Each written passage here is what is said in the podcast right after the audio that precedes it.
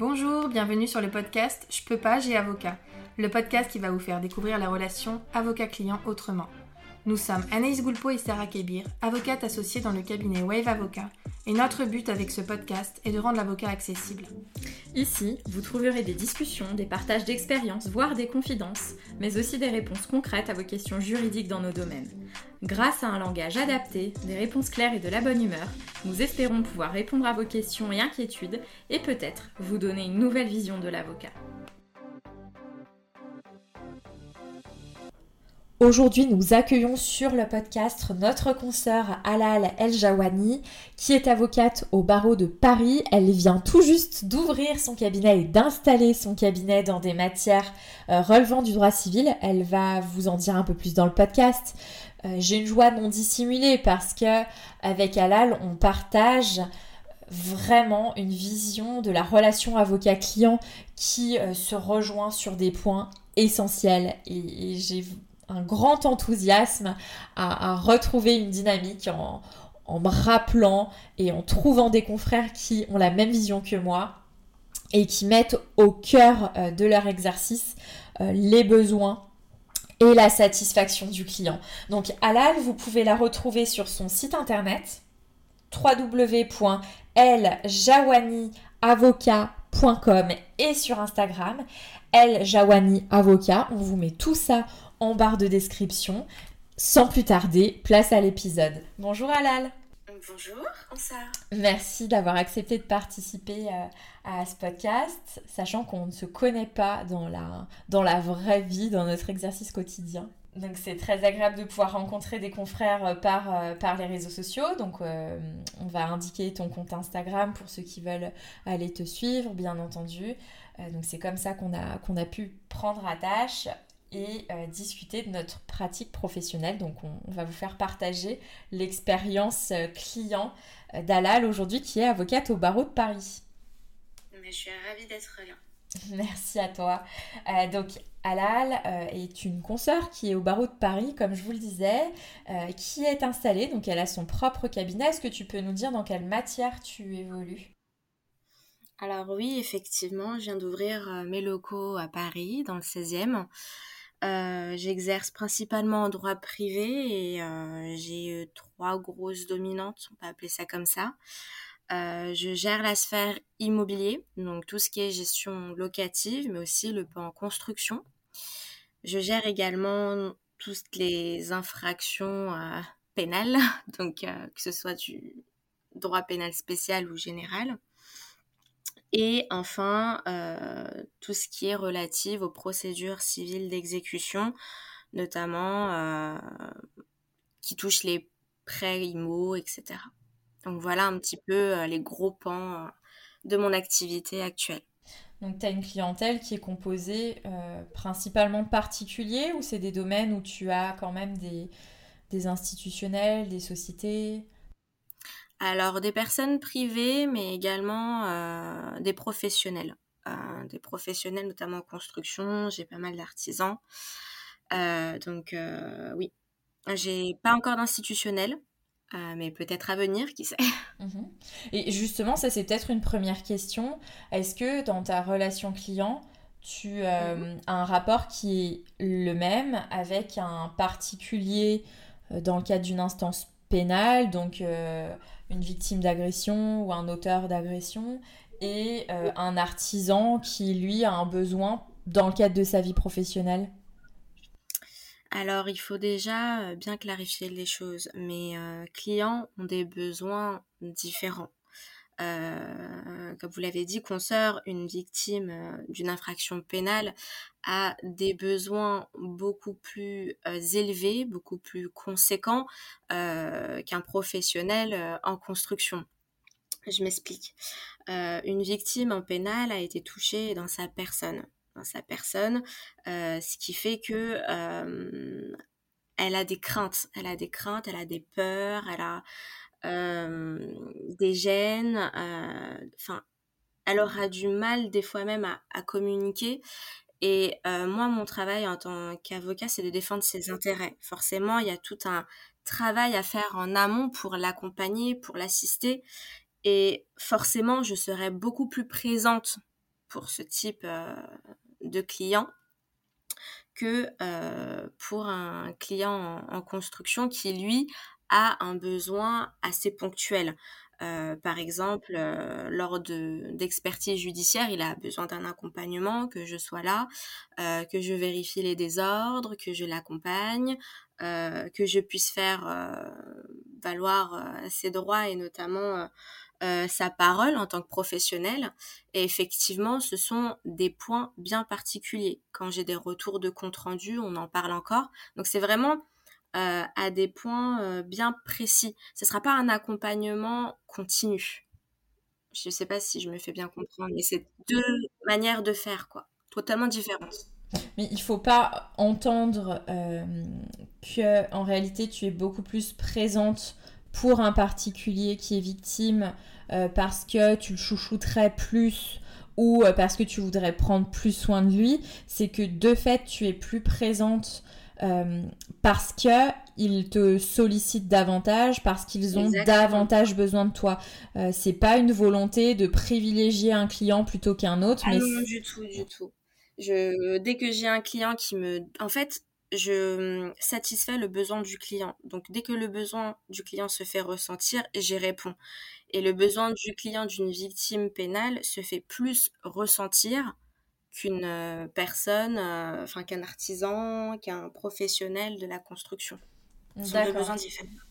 Ça, c'est intéressant de pouvoir dire que le critère que euh, toi tu poses dans ton activité, c'est la sollicitation du client. Et pas, voilà, comme on peut parfois le lire quand on demande quels sont les a priori que les personnes peuvent avoir à l'égard des avocats. Parfois, c'est ce qu'on nous dit. On va privilégier ou accompagner davantage ah non, c'est en réalité, il faut manifester son besoin pour que tu puisses y répondre. Exactement. La transparence avant tout. Voilà, donc il faut pas hésiter euh, à, solliciter euh, et, à dire quand on a un besoin pour que l'avocat puisse y répondre. C'est vrai qu'on ne on peut pas le deviner nécessairement s'il y a des questions qui ne sont pas, qui ne sont pas posées. Mais c'est surtout ça, en fait, dès le départ, euh, avec les, mes clients en tout cas, je leur dis dès que vous avez une question, euh, vous n'hésitez pas à mon téléphone. J'ai un téléphone pro qui est ouvert H24. Euh, vous savez que voilà, vous avez un conseil à portée de main pour la moindre question que vous avez. Je préfère qu'on vienne me consulter avant qu'il fasse quelque chose que après et qu'on doit rattraper une bourde ou ou une difficulté euh, un peu plus conséquente. C'est ce qu'on dit souvent dans, dans, le podcast et je crois qu'on ne cessera jamais de le dire et tu le confirmes aussi, c'est mm. euh, de pas hésiter à poser des questions avant de prendre une décision, avant de d'aller lire sur Google quels sont les conseils euh, donnés par les experts Facebook en, en, tout domaine et de vraiment avoir le réflexe avocat parce que ça va permettre d'éviter des difficultés. Tu as raison de le rappeler. et justement, donc tu as, une ligne professionnelle, mais c'est un numéro de portable? Alors euh, oui, j'ai un numéro fixe qui est euh, le cabinet, le numéro de mon cabinet, et euh, j'ai indiqué mon numéro de portable qui est mon numéro professionnel. Parce qu'effectivement, comme je pars souvent en, en, expertise, en audience, donc il y a quelques jours où je suis au cabinet, mais euh, c'est pas non plus très souvent. Et par contre, j'ai souvent mon téléphone euh, portable avec moi. Donc, n'étant pas une pro de l'informatique, euh, les les hum, les manières de faire des rappels sur son téléphone pro, etc. disons que moi je ne connais pas, donc mais à coup pas. je préfère faire les choses de manière très simple. Donc maintenant, oui, effectivement, je me balade avec mon téléphone pro et et je suis euh, totalement accessible pour mes clients. Alors, on t'excuse complètement et d'autant plus qu'avec toi, on est en train de déconstruire euh, très facilement euh, tous les a priori et tous les préjugés sur les avocats parce que tu confirmes aussi spontanément hein, c'est pas on n'a pas rédigé notre discussion avant tout est très spontané et tu confirmes aussi que contrairement à ce qu'on entend partout l'avocat est disponible il peut même être joint sur un téléphone portable. Et ça, c'est assez extraordinaire parce que souvent, dans les préjugés premiers, euh, c'est je n'arrive pas à joindre mon avocat. Et il est vrai que quand on a des appels euh, de personnes qui ont déjà un avocat mais qui souhaitent en changer, qu'on leur demande ce qui va pas, ils nous disent bah, j'arrive pas à joindre mon avocat, j'arrive pas à l'avoir, je lui envoie des mails, il ne me répond pas. Et toi, tu viens expliquer que tu es parfaitement joignable même quand tu n'es pas au cabinet.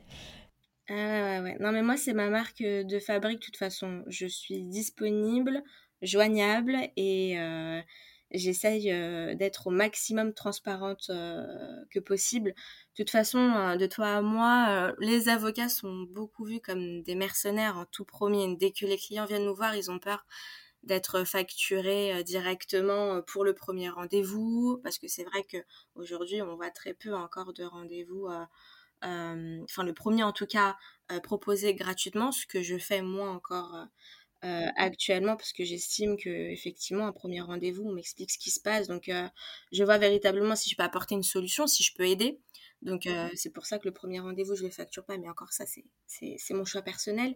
Mais c'est vrai que les avocats sont vus comme étant des mercenaires qui facturent beaucoup qui sont pas qui sont pas là, alors que euh, nos clients ne comprennent pas vraiment euh, euh, tout ce que ça nous a coûté être avocat aujourd'hui. Enfin, on a on a fourni un travail acharné, on a fait des sacrifices. mes élèves de master 1 qui m'écouteront pourront le, le le souligner. Hein. Ils ont passé des nuits blanches et encore, ils sont encore qu'étudiants. Donc, avec le concours de, enfin le, le CRFPA, euh, ça sera encore autre chose. Euh, on s'est discipliné, on a fait face à la solitude, on a versé des larmes, on a passé euh, entre 8 à 10 ans d'études pour certains. on est passé vraiment par énormément de choses qui font qu'aujourd'hui, si on est là, c'est pas par hasard. C'est qu'on veut vraiment les aider, c'est que on veut vraiment, enfin, on a vraiment cette fibre qui fait que bah on ne supporte pas l'injustice et qu'on veut euh, pouvoir établir euh, une certaine justice de par notre présence et qu'on n'est pas des pots de fleurs. Donc on veut vraiment les aider et, on se plie en quatre pour eux. Après c'est vrai que euh, dans notre confraternité, il y a différents profils. Euh, chacun son caractère, chacun sa personnalité, et il faut trouver l'avocat euh, qui est fait pour soi. Et ça, c'est vrai que ça peut être une difficulté pour les clients parce qu'ils en voient un, ils n'ont pas eu d'attache, ils en voient un second, euh, le feeling passe beaucoup mieux.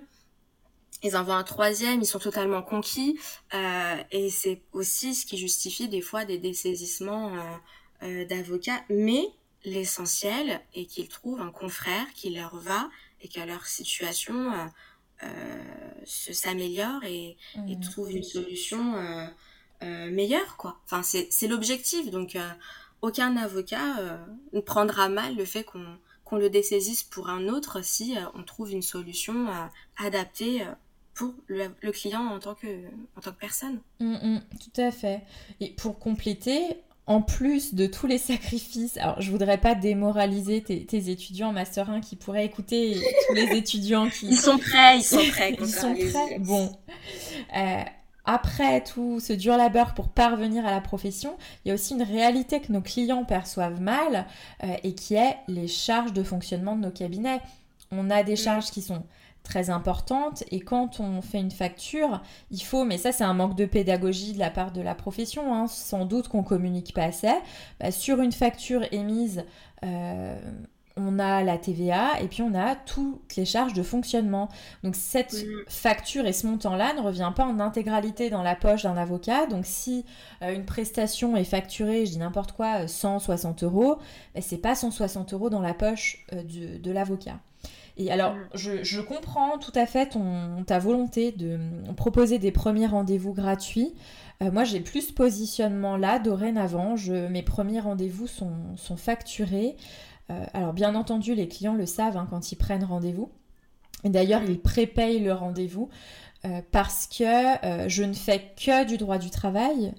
Et mm. je sais que quand il, la majorité des clients que je vais recevoir une fois, c'est pour du conseil. Typiquement, je vais avoir un rendez-vous euh, de préparation à une rupture conventionnelle. Bah, on me propose une rupture conventionnelle, je veux savoir comment ça va se passer, à quoi je dois, sur quoi je dois être vigilant, est-ce que j'aurai le chômage ou pas, euh, j'ai une, une mise à pied, est-ce que je peux la contester ou pas, qu'est-ce que je dois faire. Donc j'ai pas mal de clients qui me consultent pour un rendez-vous euh, que je vais revoir ou pas, qui vont reprendre un rendez-vous peut-être six mois après sur des procédures d'inaptitude, euh, des arrêts maladie qui sont un peu longs. Et de fait, ça me prend beaucoup de temps et c'est vraiment du conseil. Donc moi, mon, critère, c'est si jamais c'est un rendez-vous qui a vocation à, faire euh, à mettre en jeu ma plus-value et à vraiment donner du conseil et à dispenser des informations, à, à expliquer peut-être une stratégie ou des éléments, là je vais facturer. Mais euh, comme tu le disais aussi, on n'est pas, euh, mercenaire. Donc ça arrive qu'une personne prenne rendez-vous, qu'elle vienne, que je me rende compte que euh, son licenciement est trop ancien, que ça sera prescrit et euh, je lui dirais, bah là, effectivement, sur le licenciement, on peut rien faire. Donc, si j'ai reçu la personne 20 minutes pour lui dire ça, je vais lui rembourser le rendez-vous. Mais le principe, mm. c'est qu'une consultation dans mon cabinet euh, va, va être payante parce que ben, j'ai des charges de structure et que je considère que le conseil en soi euh, est une grosse partie de mon activité, le conseil salarié. Et, mm. mais j'entends aussi que tu puisses proposer des rendez-vous gratuits et c'est très bien. Euh, ça permet euh, aux personnes de pouvoir euh, voir si ce feeling passe ou pas. Mm, exactement. Voilà, ce que, ce que, phase que moi j'ai en amont du rendez-vous par un appel téléphonique par exemple. on va voir si ça peut matcher en amont d'un rendez-vous. Ouais, effectivement, moi j'ai pas cette phase de d'entretien téléphonique avant, donc forcément je ne sais pas du tout de quoi on, va parler. Et effectivement, je sais pas donc si je peux être d'une quelconque utilité ou pas. Donc c'est pour ça aussi que je fonctionne ainsi. Et c'est vraiment un premier rendez-vous. Il n'y a pas vraiment de conseils. C'est juste si je si je peux aider ou pas en fait. Et à partir de là, effectivement, les autres rendez-vous, j'explique ma manière de faire, ma stratégie, mes honoraires et et après, euh, bah, ça roule sur les roulettes. D'accord. Donc oui, c'est effectivement un autre, euh, un, autre mode de fonctionnement. Tu as un premier rendez-vous qui est une prise d'attache euh, pour voir si ça correspond à ton domaine de compétences, si tu peux traiter le dossier, si ça fonctionne avec le client. Mais mm. c'est très bien aussi. Tu as dit beaucoup de choses. J'avais plein de, de, questions et de, et de choses sur, sur lesquelles rebondir. Est-ce que, parce que les, confrères qu'on a pu recevoir dans le podcast précédemment, euh, pour certains, nous ont fait euh, euh, état d'une difficulté qui est d'être assaillis par des appels téléphoniques, des demandes très pressantes par des personnes qui veulent des réponses tout de suite alors qu'il n'y a pas nécessairement d'urgence? Est-ce que le fait de transmettre ton numéro de téléphone portable est un problème pour toi ou tu arrives à, garder quand même la maîtrise sur ton agenda, sur euh, ta disponibilité pour te consacrer à tes rendez-vous, à ta, rédaction d'actes, etc. Euh, j'ai gardé une chose depuis que je suis euh, toute petite, c'est mon organisation quelque chose que dont je suis très fière d'ailleurs. Parce que du coup j'ai pas besoin euh, d'un agenda euh, Google ou ce genre de choses. J'ai un agenda euh, papier hein, un, semainier comme je pense la majorité de mes confrères. Et à chaque fois que j'ai un rendez-vous je le note. Donc mon agenda et enfin je garde la main dessus. En ce qui concerne mes mails j'ai un engagement vis-à-vis de mes clients et de mes élèves d'ailleurs c'est de répondre euh, sous 48 heures. Parce qu'effectivement, je ne pourrais pas répondre euh, dans la minute ou euh, dans la seconde, parce que peut-être que je suis en audience, peut-être que je suis en expertise, peut-être que je suis en déplacement dans l'avion, ça capte pas, peut-être que je suis déjà avec un client, je suis dans un commissariat en audition, voilà, il y a des choses qui font que je ne pourrais pas répondre tout de suite, et ils le savent. Ils le savent très bien. Par contre, ils savent qu'ils auront euh, une réponse en moins de 48 heures. Donc, je réponds quand je suis dans les transports, euh, quand euh, j'ai une minute pour me poser, quand j'ai une après-midi au cabinet, je traite mes mails en priorité. Donc, ils savent qu'ils auront une réponse. Pour mon téléphone, je leur ai expliqué que c'est surtout des urgences. Donc effectivement, des fois, euh, effectivement, c'est pas des urgences. C'est-à-dire que euh, c'est souvent euh, des victimes d'infractions pénales qui me sollicitent par téléphone parce que voilà, ils ont une idée pour le dossier, ils ont ils ont besoin de parler par rapport à l'audition qui approche, ils ont plusieurs choses qui font qu'ils ont besoin de parler à leur conseil. Et à partir de là, je réponds, bah en fait, dès que je peux dès que je peux, euh, mais toujours en respectant euh, cette volonté de répondre dans les 48 heures. Euh, des fois, quand je suis au cabinet et qu'on m'appelle sur mon téléphone, je décroche alors que je suis en cabinet et que, parce que j'ai j'ai pas de d'urgence, je suis pas en rendez-vous client, il n'y a pas de souci, je suis accessible. Mais c'est vrai que quand je suis en rendez-vous et qu'on m'appelle, je ne décroche pas, je dis je suis en rendez-vous et ils le comprennent et ils l'entendent. Donc après c'est une manière de s'imposer aussi vis-à-vis -vis, du client. Moi dès le départ, il n'y a aucun souci, je leur explique que effectivement je suis présente et, et euh, ils pourront me joindre euh, quoi qu'il se passe. Et en général, avec mon téléphone, je rappelle juste après. Donc euh, dès que j'ai fini mon rendez-vous, je rappelle juste après. Les mails et, et tout, ce qui, tout ce qui concerne les mails, en général, c'est sous les 48 heures. Mais le téléphone, ouais, c'est juste après mon rendez-vous. la diligence que je fais, que je rappelle pour vérifier si c'est pas urgent, si tout va bien, si voilà. Il y a une chose que j'aimerais bien retirer, moi, de, mes clients en, pénal, euh, et c'est pour ça que, que, je reste aussi présente pour eux, euh, c'est leur crainte, leur peur, parce que des fois, ils prennent des décisions qui sont vraiment de grosses décisions pour eux, et pour eux, enfin, c'est vraiment énorme, alors que pour nous, pas du tout. Le fait d'aller en audition, de parler des faits, pour nous, c'est un peu notre train quotidien. Mais pour des victimes d'infractions pénales, euh, déjà aller dans un commissariat, c'est fort. Euh, revenir sur les faits, c'est terrifiant. Et euh, les prononcer, c'est les revivre pour eux. Donc, forcément, c'est un effort surhumain. Et moi, ma crainte, c'est que dès qu'ils prennent cette décision d'aller en audition, c'est que demain ils me disent en fait, maître, j'ai trop peur, j'y vais plus.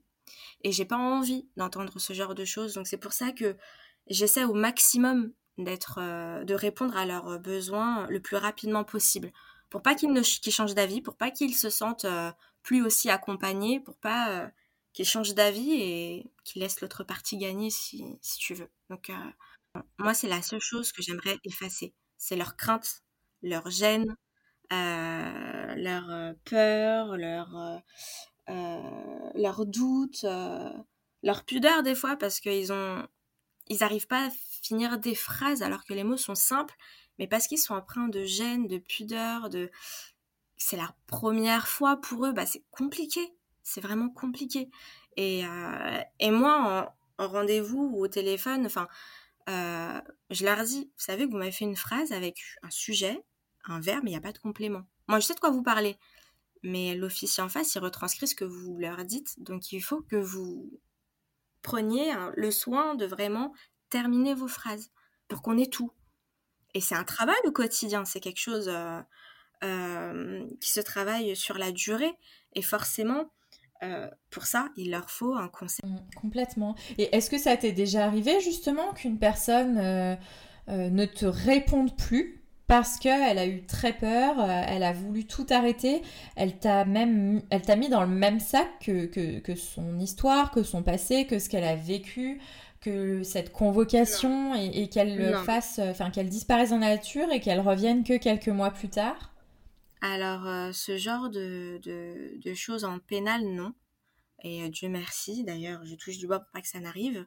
Euh, mais j'ai déjà eu une cliente qui effectivement euh, ne m'a pas répondu, mais c'était pour un, un, autre domaine du droit, notamment en gestion locative, un dossier à l'aide juridictionnelle où j'ai été désignée, parce que du coup je, je suis sur les listes.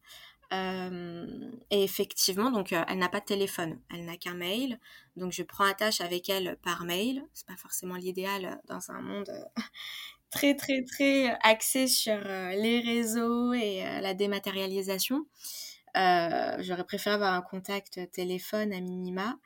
cette personne étant très malade, arrêt de maladie long, je n'ai pas de nouvelles. Je n'ai pas de nouvelles et, l'audience arrive prochainement. J'ai des conclusions à produire et malheureusement, à part demander le renvoi sur le fait qu'elle soit malade, mais je n'ai même pas encore de pièces justificatives pour justifier ça. pour le coup, je suis sur une position assez délicate. Et là, effectivement, j'ai pas de nouvelles, j'ai rien je, suis dans le flou total. Mais c'est pas du fait de la cliente, c'est plutôt du fait de, de, de son état actuel euh, qui malheureusement fait que. Mais euh, à ce jour, pour le moment, non. Et je touche du bois pour que ça ne se produise pas à l'avenir. Et c'est intéressant ce que, tu, ce que tu dis parce que hum, euh, parfois les, les personnes qu'on peut rencontrer nous disent non mais mon avocat se fiche de moi ou bien moi je suis un dossier, je suis un numéro, vous c'est votre travail, alors que tu as cette relation euh, avec cette, vraiment cet attachement à la personne et pas au dossier ou à l'affaire ou à la décision d'aide juridictionnelle qu'on a, qu'on a aussi nous au cabinet. Moi, mes clients, je, je, les connais. certains, je, les appelle par leur prénom on ne devient pas ami avec nos clients et, c'est tant mieux parce qu'on a besoin de garder une indépendance certaine, mais on a euh, une relation très particulière de confiance et de proximité avec eux. Et ce que tu dis est, très touchant parce que c'est un exemple type de ce qu'on peut vivre euh, et de ce qui ne transparaît pas aux yeux des justiciables. Ouais, je suis tout à fait d'accord avec toi parce que pour le coup, euh, non, non, on n'est pas euh, juste un, enfin, les clients ne sont pas un, numéro ou juste un, dossier, ce sont euh, des vies en fait. et d'ailleurs, c'est ce que mes amis de, de collège et de lycée avaient constaté parce que moi, je voulais être avocate depuis toute petite. Et, euh, et, moi, ma volonté, c'était d'aider les gens. Et je sais que les, les, pompiers euh, le font en traversant des maisons enflammées, chose que je ne ferai jamais parce que je suis terrifiée. Euh, que les policiers tentent de faire au jour le jour en nous protégeant. mais moi, ma seule enfin, habilité à l'époque que j'avais pu constater et qui m'avait permis de faire mon choix, c'était ma parole. Ma parole, ma poigne, ma détermination et, et, et je l'ai gardé. Je l'ai gardé, je l'ai euh, façonné, je l'ai travaillé, qui fait qu'aujourd'hui, bah, en fait, euh, ça aide à sauver des vies. Euh, ça aide à, ça a aidé en tout cas une personne à garder sa maison, ses meubles la veille d'un Noël alors que des huissiers voulaient rentrer et, et tout prendre. Ça aide pour un artisan euh, qui euh, pouvait tout perdre pour une histoire euh, de construction mal faite qui est assurée à son nom propre et du coup ses biens pouvaient être pris dans la cause et se retrouver sans rien. ça aide aussi pour des, des, victimes en pénal, comme je vous le disais, qui se voient bah, agresser au plus profond de leur personnalité, euh, au plus profond de leur âme, même si, euh, parce que des fois on les ramasse à la petite cuillère, hein, euh, à pouvoir prendre un nouveau départ, à commencer un nouveau chapitre. Et non, c'est pas du tout un, un, numéro de dossier, c'est pas. moi, quand je rentre chez moi, c'est. Enfin, je continue à y penser. J'ai 30 000 onglets euh, dans ma tête. Il y en a euh, qui sont en attente parce que euh, j'attends des, des, documents de leur part, j'attends un retour de la partie adverse. Enfin, je suis dans une position d'attente, je ne peux rien faire d'autre. Et il y en a d'autres où je me dis, bon, il faut que je vérifie ça, il faut que je vérifie ci. Et ça, c'est constamment. Même si mon téléphone peut ne pas sonner une journée, et eh ben moi, j'ai ma to-do list avec tous mes dossiers en cours et je vérifie constamment, quitte à aller voir euh, un huissier pour vérifier si ça a bien été signifié, quitte à voir euh, le greffe euh, d'une juge d'instruction pour voir s'il y a des documents qui sont rentrés depuis, etc., etc. Et ça, c'est normal, c'est notre travail. Et le client, lui, n'est pas très sensible à ça parce qu'il ne le sait pas. On se vante pas, nous, des, des diligences qu'on a fait. On fait notre travail, on fait en sorte qu'on puisse rien nous reprocher. Mais euh, il faut savoir que de l'autre côté, euh, quand on nous mandate, on ne fait pas les choses à moitié. Et c'est vrai que ça serait bien de les sensibiliser des fois à ça. Mais c'est de la communication et c'est principalement le but justement de ce podcast, hein, c'est de casser l'image. Alors par contre, effectivement, on, ne dit pas toi ce que tu dis et je te rejoins sur la plupart des, des points. Euh, on ne dit pas que c'est effectivement partagé par l'ensemble de nos confrères, que 100% de nos confrères partagent 100% de ce qu'on vient de dire. Il y a des difficultés, ah bien, sûr. bien sûr, mais il faut, et c'est ce que tu, disais tout à l'heure, et c'est drôle parce que c'était le tout premier podcast, il faut trouver l'avocat qui est fait euh, pour soi, il faut trouver, il faut chercher, il faut pas hésiter comme tu le disais. Euh, si ça se passe pas bien, si on n'a pas confiance en son avocat, si on n'ose pas lui envoyer un mail pour lui poser une question et qu'on préfère passer des heures à chercher sur internet, à pas endormir parce que ça nous angoisse, il faut changer d'avocat tout simplement. Et euh, ça veut peut-être dire aussi euh, que, comme tu le disais un petit peu tout à l'heure, peut-être que l'avocat, s'il répond pas, s'il n'est pas disponible, ça va peut-être euh, l'arranger aussi en réalité, hein, qu'il ait le, dossier retiré, parce que peut-être que ça veut dire qu'il n'est pas en, mesure de le gérer. Alors normalement, euh, quand ça arrive, on doit inviter le client à saisir un, autre conseil. Mais parfois, c'est difficile. Mais effectivement, il ne faut pas hésiter. Et, nous, on a notre profession dans son ensemble. On communique effectivement pas Ça, ça, me faisait penser, ce que tu expliquais, à, il y a très longtemps, au tout début euh, de mon exercice, je faisais un petit peu de droit pénal. Et la première fois euh, qu'un de mes clients a été a pris un mandat de dépôt, donc il a été envoyé directement en prison. Je n'ai pas dormi de la nuit. Et toute la nuit, j'ai. Ah non, mais c'était terrible. Toute la nuit, j'ai ressassé en me disant et si j'avais dit ça? Et honnêtement, hein, le dossier euh, était plié, euh, les, les faits étaient caractérisés, il était en état de récidive, il était certain euh, qu'il allait, euh, qu'il allait aller, euh, qu'il allait passer par la case prison. Mais toute la nuit, j'ai ressassé. Si j'avais dit ça, et si j'avais plaidé ça, et si je l'avais dit autrement, et là où est-ce qu'il est, et comment il est, et est-ce qu'il va dormir, et ça a été horrible, vraiment.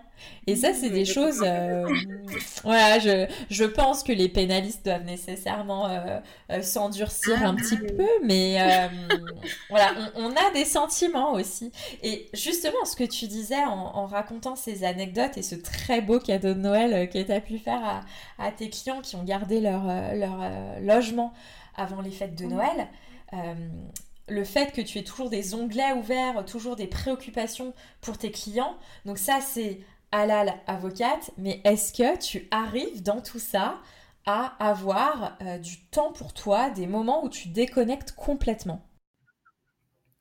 Alors aujourd'hui, pas trop. Pourquoi? Parce que j'ai ouvert mon cabinet pour cette année à Paris. Donc effectivement, je suis dans la paperasse. Donc euh, dès que j'ai un moment euh, off entre guillemets, j'essaie d'avancer euh, les procédures avec l'ordre, etc., etc. Donc forcément, oui. Euh, Aujourd'hui, j'ai pas beaucoup euh, de temps pour moi. Maintenant, je sais très bien que dès lors que cette phase va se tasser, j'ai pour principe quand même d'avoir un temps pour tout. Donc un temps pour le boulot, un temps pour soi.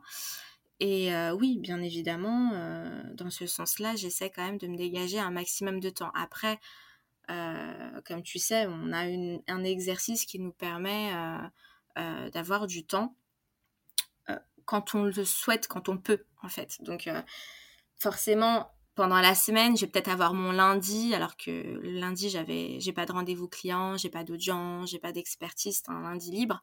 Bah, ça va être mon lundi, euh, mon entre guillemets week-end, parce que le samedi ou le dimanche, je serai de permanence euh, garde à vue. C'est des permanences de 24 heures, de 7 heures du matin à 7 heures du matin le, le jour, la journée d'après. Et euh, ça a vocation, en tout cas à Paris, à euh, déborder quelquefois quand il y a des prolongations. Donc ça prend sur deux jours au lieu de prendre sur euh, une journée. Et donc euh, bah, mon week-end est un peu, disons, déplacé. Donc au-delà de toutes ces imprévus, cette gestion, j'essaie quand même un maximum de garder un peu de temps pour moi pour pouvoir décrocher et revenir beaucoup plus forte pour mes clients du coup c'est hyper important d'avoir cet équilibre quand même entre, des moments de décompression, de soupape et, et on en a besoin pour tenir sur la durée et pour être pleinement disponible pendant nos temps d'exercice, pendant la journée, là où nos clients nous, attendent. Mmh, je suis tout à fait d'accord. Et c'est important aussi parce que comme tu le disais, on est amené à travailler le week-end. Donc toi via des permanences, des gardes à vue, des choses comme ça. Euh, mhm. Ça, c'est quelque chose qu'il faut aussi dire. Quand on est installé, euh, quand on a notre cabinet, on n'est plus, on n'est pas salarié, on n'a absolument aucun garde-fou et on peut très facilement se laisser prendre par euh, ben, le fait de vouloir faire toujours plus, toujours mieux, euh, sans avoir d'horaire maximal, euh, de temps de repos impératif à respecter. Mm. Je suis tout à fait d'accord. On a cette liberté qu'on n'avait pas en collaboration et forcément, ça n'a pas de prix. on va juste... On, va juste réexpliquer la collaboration pour les, auditeurs qui seraient nouveaux sur le podcast. Ah. L'avocat collaborateur, c'est celui qui euh, est engagé auprès d'un cabinet, donc il collabore pour un cabinet, il traite des dossiers du cabinet et à côté, il peut avoir, enfin il a et il peut développer sa clientèle personnelle en fonction du temps euh, dont il dispose et, euh, de ses envies. En mhm. parallèle, et c'est ce qu'a fait Alal pour cette nouvelle année, elle, a, elle a créé son cabinet, donc désormais elle est avocate libérale et elle gère ses euh, dossiers sans avoir en parallèle une activité pour un cabinet et un revenu qui, lui vient d'un cabinet et qui lui assure euh, une stabilité un fixe. Ça, c'est l'intérêt quand on est collaborateur, euh, c'est de pouvoir avoir une rétrocession d'honoraires, donc un montant fixe et régulier de rémunération, entre guillemets. Le terme est impropre, mais pour que ce soit très clair, on va employer celui-ci. Euh, je, rebondis sur quelque chose que tu as dit tout à l'heure parce que ça me semble très intéressant, euh, mhm. comme tout ce que tu dis. tu, disais que euh, une personne, quand elle va être convoquée à une audition, c'est très stressant, elle a, elle a des craintes, elle ne sait pas comment ça va se passer, elle est angoissée, etc. Alors que nous, c'est, tu as employé l'expression, notre train quotidien. Est-ce que le fait pour toi que nous, on soit rodés, euh, qu'on connaisse nos procédures, on connaît notre euh, jargon, notre vocabulaire, qui mm. euh, est incompréhensible pour un justiciable qui n'a jamais mis un pied en fac de droit ou dans la profession. Est-ce que le fait d'être très accoutumé, très habitué à cet exercice fait que bah, il y a des choses maintenant sur lesquelles tu prêtes plus attention ou que tu expliquerais moins attentivement parce que c'est devenu tellement habituel que c'est naturel et que, et, que, et que ça te semble inné pour tout le monde Alors oui et non. Pourquoi? Parce que euh, le fait d'être très accoutumé, forcément, je sais quand mon client ne comprend pas. Parce que j'ai eu des questions antérieures par d'autres clients qui m'ont demandé plus d'explications sur certains termes.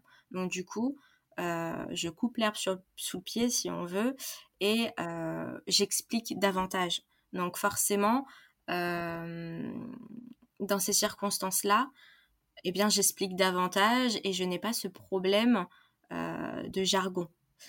en revanche, effectivement, ça m'est déjà arrivé de parler avec des professionnels de certaines choses, pensant que effectivement ils sont déjà accoutumés à ça la surprise que non. Euh, notamment euh, des professionnels du bâtiment. Je parle de désordre, de malfaçon, euh, de garantie biennale, décennale, de GPA, garantie parfaite achèvement. Et en fait, ça dépend de la personne qu'on a en face de nous, si c'est un simple ouvrier, un technicien, un RH, un responsable, qui peut être effectivement accoutumé ou pas à ce genre de problématique. Et euh, mais en général, mes clients me enfin, ils me demandent d'expliquer quand ils ne comprennent pas. Et c'est ce que je leur dis. Je leur dis si vous ne comprenez pas, demandez-moi. Comme ça, moi, je vous explique. Je veux qu'on parte sur la même euh, longueur d'onde et euh, sur une même base et qu'on puisse affronter les choses de manière équitable. C'est pas par la suite où vous me dites bah j'ai pas compris, je comprends pas, je peux pas vous dire oui ou non parce que moi, j'ai pour principe de ne rien faire sans l'accord du client. Quand j'ai un courrier, euh, même de mise en demeure, hein, je l'envoie à mon client, je demande sa validation avant que ça parte. Donc forcément, il le lit. S'il comprend pas, il me demande. Sinon, il donne pas son accord et ça part pas. eh bien, pour les rendez-vous que j'ai post audition, post audience, post réunion d'expertise, ils me parlent, ils me disent, vous avez parlé de titre exécutoire, c'est la première fois que j'entends ça. Vous avez parlé de, de GPA, c'était des, termes vraiment très juridiques, donc on a l'habitude de manier. Et moi, je prends le temps, je fais oui, titre exécutoire, bah, c'est un jugement, c'est euh, l'ordonnance euh, d'injonction de payer que vous avez euh, reçue. Me dit ah c'était ça. Je dis oui oui, c'est juste le terme pour dire titre exécutoire. Donc effectivement devant le, le, juge, on emploie les mots juridiques, mais ça ne change pas de tout ce qu'on s'est dit. Donc et ça les rassure, ça les rassure parce que du coup, toutes les questions qui sont intervenues pendant l'audience bah, disparaissent et il repart chez lui en étant serein, en se disant effectivement, on a fait des écritures, on a plaidé conformément aux écritures, bah maintenant on a tout fait, on va laisser la juge délibérer et on verra bien le verdict qui sera rendu. Mais voilà, il part serein. Et moi, c'est ce que je recherche auprès de mes clients. Je veux pas qu'ils aient des questions après s'être entretenus avec moi. Je veux que toutes les questions qu'ils avaient, euh, soit résolu En tout cas, en tout ou partie, que tu puisses leur apporter des réponses. Si je peux avoir, je peux ne pas avoir la réponse tout de suite. Dans ce cas-là, je leur dis, je vais faire des recherches, je vais vérifier. Il me semble que c'est ça, mais je ne suis pas sûre. Je vais vérifier et je reviens vers vous prochainement pour vous indiquer euh, ce qu'il en est véritablement aujourd'hui, euh, au vu de la jurisprudence récente, etc., etc. Mais ça, c'est intéressant de, de dire que tu ne veux pas qu'ils aient des questions après qu'ils t'aient vu. Et il faut euh, qu'on puisse encourager et qu'on communique là-dessus. Nos clients doivent nous poser des questions. Et il est vrai, c'est exactement ce que tu disais. Moi, parfois, j'y accorde une très grande importance et parfois, on ne se rend pas compte que dans une phrase, on va dire euh, euh, Vous me transmettrez le dossier d'Agi. Bah oui, mais Agi, c'est quoi? Il faut mm. inviter vraiment, il faut poser des questions. Maître, j'ai pas compris. Euh, bah, Agi, c'est juste le dossier d'aide juridictionnelle, pardon. Et c'est, nous, on est tellement dans le rush qu'on on fait pas attention. Et en plus de ça, c'est drôle que tu utilises le sigle GPA. Pour toi, GPA, c'est garantie de parfait achèvement parce que tu fais euh, du droit immobilier. Mais pour nous au cabinet, Anaïs, euh, mon associé qui euh, est spécialiste en droit de la famille, GPA, ça va être gestation pour autrui. Donc oui, exactement. C'est pour ça que je prends le. Donc même entre nous, même entre avocats, on va avoir des sigles qui sont identiques mais qui vont pas avoir la même signification. Donc c'est bien la preuve que vous ne pouvez pas forcément comprendre des sigles. Et moi, ça arrive parfois euh, que je discute avec des confrères, euh, notamment en pénal. Alors, ils, me parlent chinois parce qu'ils me disent Bah oui, mais euh, dans le cadre du SME, bah c'est quoi SME, enfin, ah oui, sursis mis, mise à épreuve, je crois, ou mise à. C'est ça, Voilà. Ben, voilà, moi-même, en étant avocate et en étant dans les juridictions, je ne connais pas tous les sigles et, et on ne sait absolument pas tout ce qu'il en est dans toutes les matières.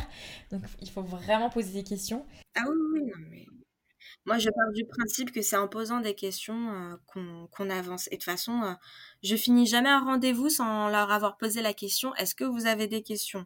Que ce soit un rendez-vous téléphonique, physique ou. Euh, ouais, voilà, je je pose à chaque fois cette question avant de, clôturer et de m'assurer qu'effectivement, il n'y a plus de difficultés. Quoi. Bah, pareil, et, d'autant plus, euh, comme moi, mes rendez-vous sont des rendez-vous de consultation, vraiment de consultation. Euh, je leur donne beaucoup d'infos d'un coup. Donc généralement, je leur dis, et je le comprends, je vous ai donné beaucoup d'informations, n'hésitez pas à me reposer une question plutôt qu'à faire une erreur. Quand tu reçois quelqu'un et qu'en une heure tu lui dis alors euh, première hypothèse c'est celle-ci, euh, vous serez sorti d'effectif à tel moment, fiscalement ça va se passer comme ça, deuxième hypothèse avec Pôle Emploi ça se passera comme ça, troisième hypothèse avec Pôle Emploi ça se passera pas comme ça. Je préfère effectivement qu'on repasse un petit coup de fil ou qu'on m'envoie un mail pour que je reprécise ou que je corrige si ça était mal compris, plutôt que euh, bah, qu'on conduise à, un client à faire une erreur euh, qui, va le suivre quelques temps, hein, parce que sur euh, une question de ce type-là, bah, si effectivement ça a été mal compris, mal retenu et que la personne se retrouve sans droit à Pôle Emploi, concrètement, du jour au lendemain, il se retrouve sans droit au chômage, donc sans revenu du tout. Donc il vaut mieux poser les questions et le plus idéalement possible à son avocat et pas à monsieur Google parce qu'on voit absolument tout et n'importe quoi. On le dira jamais assez. C'est clair. Est-ce que dans ton exercice, tant euh, sur le volet pénal où tu peux avoir des clients qui ont besoin de suivi euh, plus psychologique ou plus médical ou sur euh, le volet immobilier où tu peux avoir besoin d'avis techniques, est-ce que tu travailles avec des professionnels autres dont tu as vraiment besoin pour être euh, la plus efficace possible dans, ta prestation? En construction, oui. En construction, c'est même euh, inestimable leur aide euh, qu'ils m'apportent. Mes experts techniques, que je ne remercierai jamais assez, qui effectivement sont des professionnels de la construction et, et quand les termes sont très très très techniques, euh, me permettent euh, de mieux comprendre les enjeux. Parce qu'effectivement, moi, je fais du droit.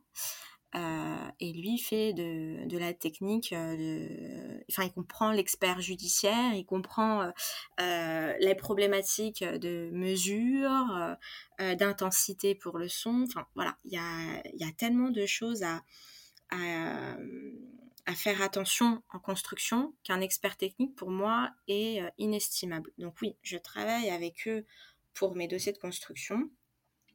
Euh, en pénal, euh, alors je ne travaille pas forcément de consorts parce que quand je parle d'experts techniques, ils sont avec moi en expertise, on est ensemble, on est en duo avec le client, donc un trio, et on est à la réunion d'expertise, donc on est vraiment ensemble. Euh, en pénal, effectivement, quand j'ai des euh, clients euh, qui ont subi notamment des agressions, donc pour des infractions ayant le, la connotation sexuelle ou des infractions de violence, j'invite mes clients à consulter un psy. Psy pour le suivi, pour le chiffrage des préjudices, etc. Voilà. Euh, mais je ne travaille pas avec eux. Je suis pas avec eux. Euh, c'est-à-dire que euh, leur séance est bah, couverte par le secret médical. je n'ai pas vent de ce qui se dit entre, ces deux personnes-là, donc mon client et le professionnel de santé. je n'ai que des documents écrits qui sont certes d'une grande aide dans mes dossiers, mais je, je ne travaille pas avec eux physiquement parlant je n'ai pas de contact téléphonique non plus. Vraiment, donc euh, c'est un travail encore différent. Euh, en gestion locative, euh, alors ça dépend.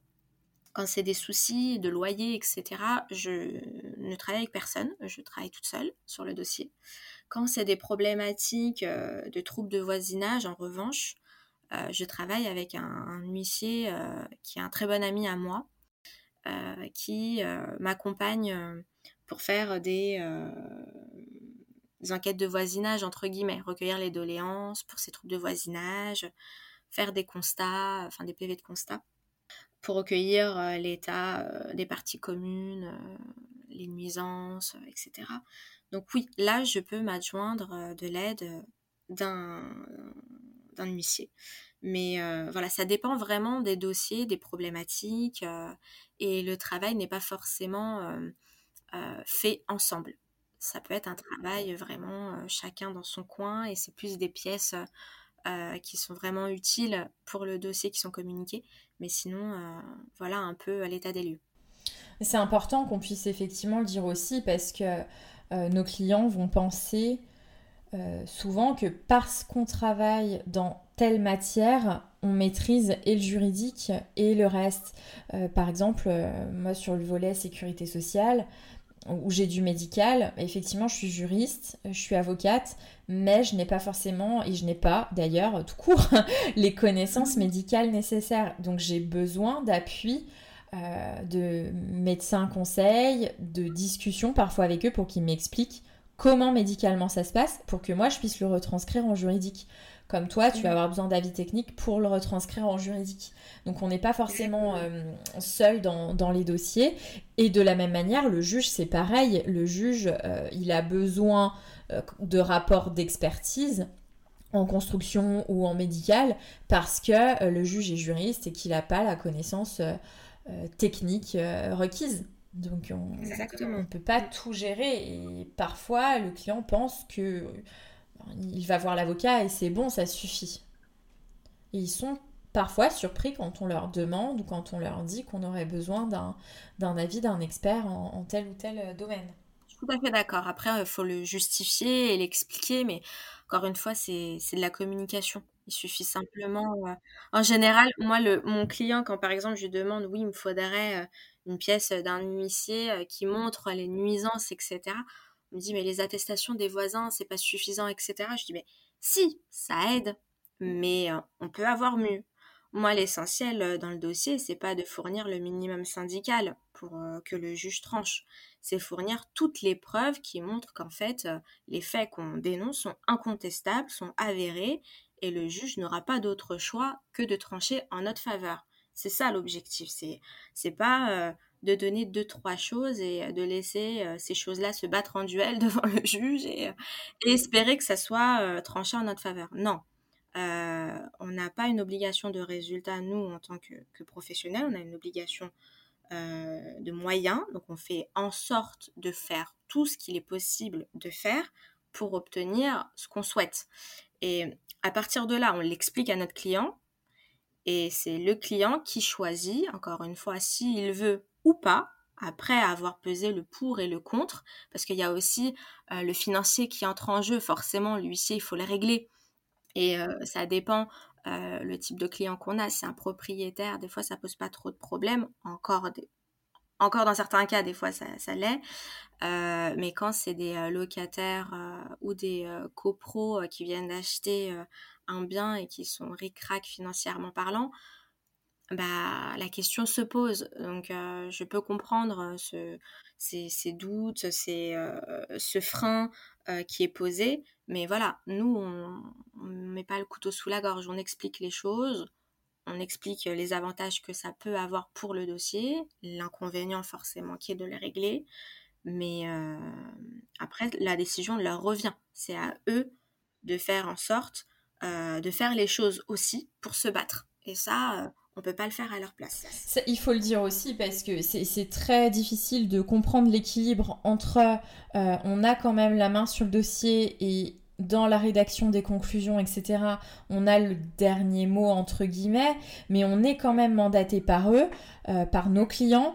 On est leur voix, comme tu le disais tout à l'heure, et sur ces décisions-là, nous, on peut conseiller en expliquant je pense que des attestations sont pas suffisantes parce que la valeur d'une attestation peut toujours être remise en cause. En revanche, un rapport d'expertise ou un constat d'huissier va avoir une valeur euh, beaucoup plus importante et va retenir l'attention du juge. Après, effectivement, c'est le client qui décide et puis on, est en mesure de leur dire si vraiment on en a besoin ou si c'est pour sécuriser mais qu'on peut s'en passer en fonction de leur, euh, de leur capacité. Mais tu as raison de, de, le préciser c'est le fin mot de le fin mot c'est le client qui l'aura parce que c'est lui qui mandatera enfin le huissier sera mandaté en son nom et c'est lui qui euh, avancera ses honoraires euh, euh, sans parler des mécanismes de prise en charge aide juridictionnelle ou, assurance de protection juridique mais c'est le client effectivement qui a le fin mot sur ces questions là Écoute, le temps est passé très vite, malheureusement, parce que je pense qu'on aurait eu beaucoup encore de, choses à, se dire. Tout à l'heure. Oui, bah oui. tu vois, ça, passe extrêmement vite quand on est lancé. Euh, tout à l'heure, alors tu, m'as un peu coupé l'herbe sous le pied parce qu'on a nos deux questions signature. Euh, et normalement, je commence par demander quel est le point que tu souhaiterais changer de ta relation client et tu nous as expliqué que tu souhaiterais pouvoir retirer les craintes de tes clients. Euh, c'est vraiment ça ton point vraiment noir dans la relation que tu as avec tes clients? Franchement, oui. Franchement, oui. C'est euh, si je pouvais enlever juste ça, parce qu'en réalité, dès le premier euh, rendez-vous que j'ai avec le client, que ce soit téléphonique ou ou physique,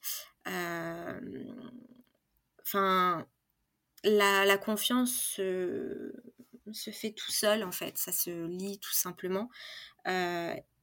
Et euh, par la suite, dans le travail que j'ai euh, à faire avec le client pour son dossier, eh bien, c'est ce qui ressort le plus. C'est vraiment la peur. Parce que ils sont face à, une chose qui est l'inconnu, l'aléatoire du, monde judiciaire, le, le fait qu'on puisse leur opposer des, des écritures où forcément tout ce qu'on avait dit est contrecarré et, et, et aussi euh, du coup retourner contre nous, euh, ils ont peur. Ils ont peur de perdre, ils ont peur euh, de devoir payer encore plus cher ou d'être condamnés à payer des sommes exorbitantes, ils ont peur. Ça, c'est de manière générale. Après, pour le pénal, c'est encore plus compliqué parce que c'est la confiance en eux qu'ils n'ont pas la confiance en eux, ils n'ont plus même. Je ne dirais pas ils n'ont pas, ils l'avaient. Vu l'infraction qui s'est produite, ils ne l'ont plus. Euh, ils sont à ramasser vraiment à la petite cuillère. Ils, sont aidés, hein. ils sont entourés par leur famille, mais leur famille est aussi touchée du fait de cette infraction pénale. Euh, et c'est pas juste euh, la victime qui souffre, c'est l'entourage aussi. Et nous, bah, on doit travailler malgré tout ça. Et, euh, et encore une fois, au-delà de la peur, il y a la gêne, il y a la pudeur, il y a euh, euh, le jugement, parce qu'ils se sentent énormément jugés, les victimes d'infractions pénales. Les premiers interlocuteurs à qui ils font face, ce sont les officiers de police quand ils vont porter plainte. Et des fois, bah, ils rencontrent des officiers qui sont peut-être pas très à l'écoute et, et, ils se sentent jugés. Il voit aussi une assistante sociale qui, euh, des fois, se permettent euh, de, dire des jugements. Euh, et ils ont du mal. Et c'est vrai que quand ils, se disent, attends, il faudra, que j'aille voir une avocate pour encore être jugée, ou un avocat pour être encore jugé. Non, je veux pas. je dois faire face à un juge, à un procureur, pour être encore jugé. Il y aura des gens qui seront là le jour de l'audience, qui vont me regarder et, qui vont me juger encore. Enfin, moi, c'est ça que j'aimerais retirer de chez mes clients. C'est vraiment ce, manque de, de, confiance que je peux comprendre. Hein. Mais euh, moi, si j'avais une baguette magique, bah, c'est ce que je ferais. J'enlèverais cette peur, ce, ce, manque de confiance, cette chaîne, cette pudeur, et qu'ils puissent parler librement. Qu'ils puissent déjà tout nous dire à nous, ça serait déjà pas mal pour faire euh, de bonnes plaidoiries et de bonnes stratégies qu'on ne, découvre pas des choses à la dernière minute, ce qu'on a l'habitude, euh, qu'on puisse tout savoir pour pouvoir trier, euh, faire un vrai premier travail en amont avec eux, et puis par la suite, qu'ils puissent, eux, dire les choses sans qu'ils aient peur de représailles, sans qu'ils aient peur de, d'un jugement ou quoi que ce soit, parce que c'est eux, encore une fois, qui sont dans ces procédures-là, et c'est à eux de se battre. Nous, on est là pour se battre avec eux, mais si on se bat tout seul, nous, en tant que professionnels, on va pas aller très loin. Il nous faut leur aide et, euh, c'est ce que je leur dis. Le fait qu'on se batte ensemble, euh, c'est ce qui fera que votre dossier euh, gagnera. En tout cas, aura plus de chances de gagner que si ce n'était pas le cas. Mmh, tout à fait. Et c'est vrai que là-dessus, moi, j'ai deux typologies de, clients. J'aime beaucoup analyser mes clients parce que ça me permet de, me repositionner, d'essayer de progresser sur, euh, bah, mon, travail et mon positionnement.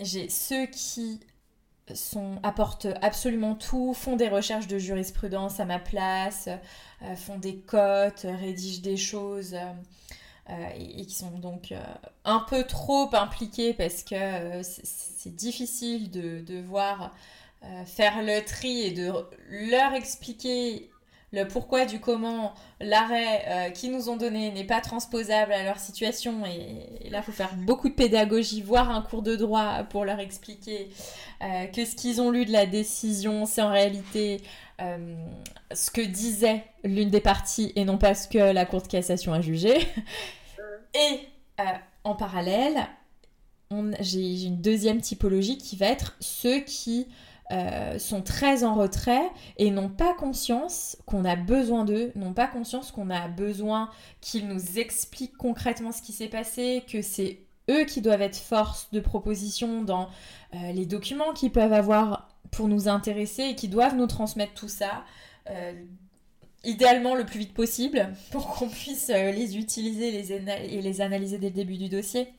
Donc effectivement, ce que tu disais trouve un écho parce qu'il faut qu'on puisse leur rappeler que leur collaboration euh, dans, dans, le dossier est très importante et que euh, certes on est avocat mais on c'est leur dossier, il faut qu'ils soient impliqués pour nous, nous aider à, trouver les éléments qu'on ne pourra pas avoir. Tu vois, typiquement, hier, euh, j'ai rappelé un client parce que je lui avais envoyé un projet au mois d'octobre, il ne me répond pas, donc je lui rappelle que la date de transmission approche, et ce client me dit, ben, j'ai rien de plus, par contre, je, vous ai, enfin, je, peux vous donner les noms des personnes que vous pouvez contacter pour les attestations. Ça, c'est pas possible, par exemple. C'est à eux, c'est aux clients de prendre contact avec des témoins éventuels, euh, de leur transmettre le formulaire. Euh, mais nous, en tant qu'avocats, on n'a pas la possibilité d'intervenir auprès d'un témoin potentiel. Donc parfois, il faut aussi euh, leur, vraiment leur dire qu'on a besoin d'eux pour, pour la bonne compréhension et la construction du dossier.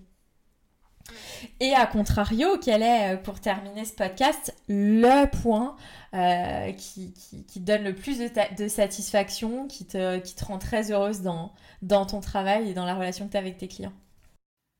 Leur volonté de combattre. Quand elle est présente, euh, je pense que c'est la chose la plus inestimable pour moi dans la relation que j'ai avec mes clients. Quand ils ont envie de combattre, franchement, ils sont inarrêtables.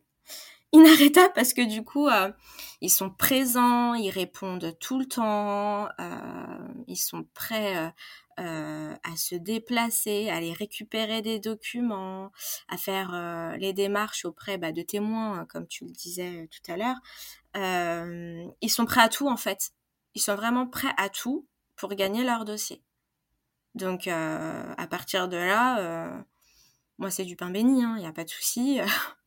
on travaille ensemble et on fait que bah, je puisse euh, porter ce dossier le plus loin possible et, obtenir gain de cause auprès du juge. Mais effectivement, c'est la chose, je pense, qui me rend le plus heureuse dans, dans mon exercice. Mais ça transparaît par, par ce que tu dis. Tu as, vraiment la, passion du, de la profession et, de cette volonté de, de donner satisfaction et d'aider les gens qui transparaît euh, particulièrement. Mm. Mm, merci, c'est gentil. Merci beaucoup à Alal pour le temps que tu as consacré au podcast, pour euh, tout ce que tu peux faire pour, euh, pour tes clients. Non, mais ça a été un plaisir et puis merci de m'avoir donné cette opportunité aussi de pouvoir faire transparaître cette réalité de la relation avocat-client et puis euh, j'espère que, tout, ce qui, a, tout ce qui a été dit euh, sera utile d'une quelconque manière aux personnes qui, qui pourront écouter ce podcast. Merci d'avoir suivi ce podcast. Pour nous soutenir, n'hésitez pas à nous laisser une note et un commentaire sur les plateformes de podcast. Vous pouvez également nous retrouver sur les réseaux sociaux, Facebook, Instagram, LinkedIn et YouTube. N'hésitez pas également à nous laisser vos commentaires et avis. Nous vous laissons tous les liens sur les notes du podcast. À bientôt.